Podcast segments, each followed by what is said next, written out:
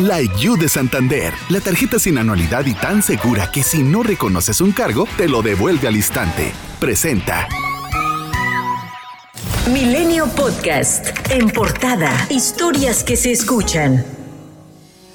La Fiscalía General de la República presume que en la administración del presidente Enrique Peña Nieto se manipularon indicios sobre la desaparición de los 43 normalistas de Ayotzinapa y que incluso pudieron haber sido sembrados los restos óseos localizados en una bolsa negra en el río San Juan. La dependencia cuenta con más de una veintena de testigos que desvirtúan la verdad histórica, personas que participaron en los hechos del 26 y 27 de septiembre de 2014, colaboración a la que se ha sumado Abigail González Valencia, el Winnie, cuñado de Nemesio Ceguera Cervantes, el Mencho, líder del cártel Jalisco Nueva Generación.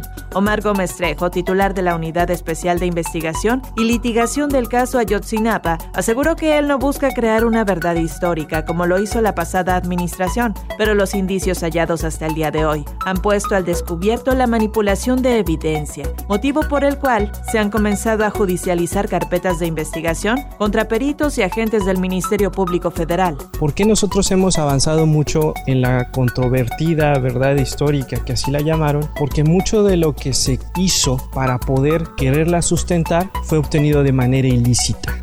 La secretaria de Seguridad y Protección Ciudadana, Rosa Isela Rodríguez, compareció en el Senado como parte de la glosa del tercer informe de gobierno del presidente Andrés Manuel López Obrador. La funcionaria federal afirmó que en Palacio Nacional se recibe a los gobernadores para identificar, detener a los principales generadores de violencia y por ello pidió no politizar el tema de seguridad. Lo dije al comenzar mi encomienda, no venimos a ganar una guerra, venimos a ganar la paz. Ya lo dijo el presidente López Obrador y cito, vamos a seguir avanzando en pacificar el país. Es un desafío, es una responsabilidad, es una convicción. Durante la sesión de preguntas y respuestas, la senadora del Partido Acción Nacional, Lili Telles, entregó a Rosa Isela Rodríguez el libro de El Padrino, el cual dijo trata la historia sobre una relación entre el poder político y el poder del crimen organizado, precisamente entre abrazos y balazos. Millones de mexicanos creíamos que esa frase comprendía un objetivo, lograr un país con más fraternidad y menos balaceras. Pero esa expresión abrazos, no balazos, es de hecho la proclamación del compromiso de la 4T con el crimen organizado. Las líneas de investigación por la muerte de Mauricio Romero y Mario Cárdenas en Salamanca, Guanajuato, siguen abiertas. Sin embargo, según señaló el gobernador Diego Sinué, el móvil del terrorismo ha quedado descartado. Además, confirmó que no existe una denuncia formal por parte de los dueños del restaurante ante las autoridades. Es que es un ataque dirigido, efectivamente no fue un caso aleatorio. Esto pues eh, abre una línea muy clara de, uno, de homicidio, evidentemente. El Tribunal Electoral del Poder Judicial de la Federación prevé confirmar en última instancia que Movimiento Ciudadano se benefició de manera dolosa de las transferencias millonarias e indebidas realizadas por la familia del gobernador electo de Nuevo León, Samuel García Sepúlveda, y que orquestó actos de simulación para triangular el dinero al Comité Ejecutivo Nacional y a la campaña por la gubernatura. Milenio tiene una copia del proyecto que el magistrado José Luis Vargas entregó a sus pares y el cual presentará este miércoles a la Sala Superior para su votación. En él propone confirmar la multa que el Instituto Nacional Electoral volvió a aplicar por 28 millones 53 mil pesos a Movimiento Ciudadano por estas acciones legales y que deja a Samuel García exento de sanción. La Secretaría de Protección Civil en Veracruz activó la alerta gris ante la entrada del Frente Frío número 1 por el noroeste del Golfo de México, que recorre lentamente Tamaulipas y Veracruz, dejando a su paso tormentas eléctricas, deslaves y desgajamientos de cerros. El sistema frontal podría estacionarse en la mañana del jueves 23 de septiembre sobre la región de los Tuxtla, dado que su masa fría no tendría el suficiente apoyo en altura para moverse sobre latitudes más al sur. Agosto y septiembre han sido meses en que dominaron los sistemas tropicales, por lo que se prevén lluvias significativas, con valores máximos acumulados de 70 a 100 milímetros o mayores.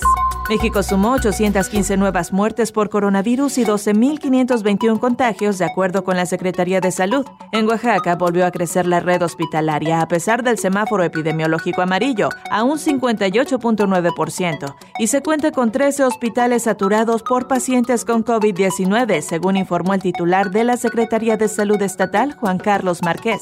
El hackeo a la Plataforma Nacional de Transparencia del Instituto Nacional de Transparencia, Acceso a la Información y Protección de Datos Personales, el INAI, continuó durante este martes sin que el instituto emita aún una postura oficial. Fuentes del instituto informaron a Milenio que no se había logrado identificar el origen del ataque ni la dimensión del mismo, por lo que también se desconocía si la información contenida en la plataforma había sufrido alteraciones. Sergio Mayer ha estado en la polémica después de que fuera acusado de tráfico de influencias en el caso de Héctor Parra y por lo que ahora tiene denuncias en su contra. En de primera mano se reveló un audio en el que supuestamente se escucha a Mayer hablar sobre lo beneficioso que sería para su carrera política apoyar el caso de un niño que fue abandonado por su madre y que está al resguardo de su abuela pero que vive con carencias económicas. Ernesto Zazueta, presidente de la Asociación de Zoológicos, Criaderos y Acuarios de México, acusó al cantante Cristian Nodal de cometer un delito federal al poseer un mono araña como mascota, tal como lo presumió a través de sus redes sociales. Por ello, habría de ser sancionado inmediatamente conforme a la ley, con penas de 1 a 9 años de prisión y con el equivalente de 300 a 3.000 días de multa, además con sanciones adicionales si la extracción del animal afectó áreas naturales la conferencia de prensa previa a la pelea de Saúl Canelo Álvarez contra el estadounidense Caleb Plant el próximo sábado 6 de noviembre en Las Vegas se salió de control cuando en el careo el mexicano empujara fuertemente a Plant tras un aparente insulto en el que hizo mención de su madre. Plant intentó golpear al Canelo, sin embargo, Saúl Álvarez logró evadir el ataque y golpear en respuesta en el rostro a Caleb. Milenio Podcast. La IU de Santander, la tarjeta sin anualidad que personalizas por dentro y por fuera y se adapta a tus múltiples personalidades, presentó.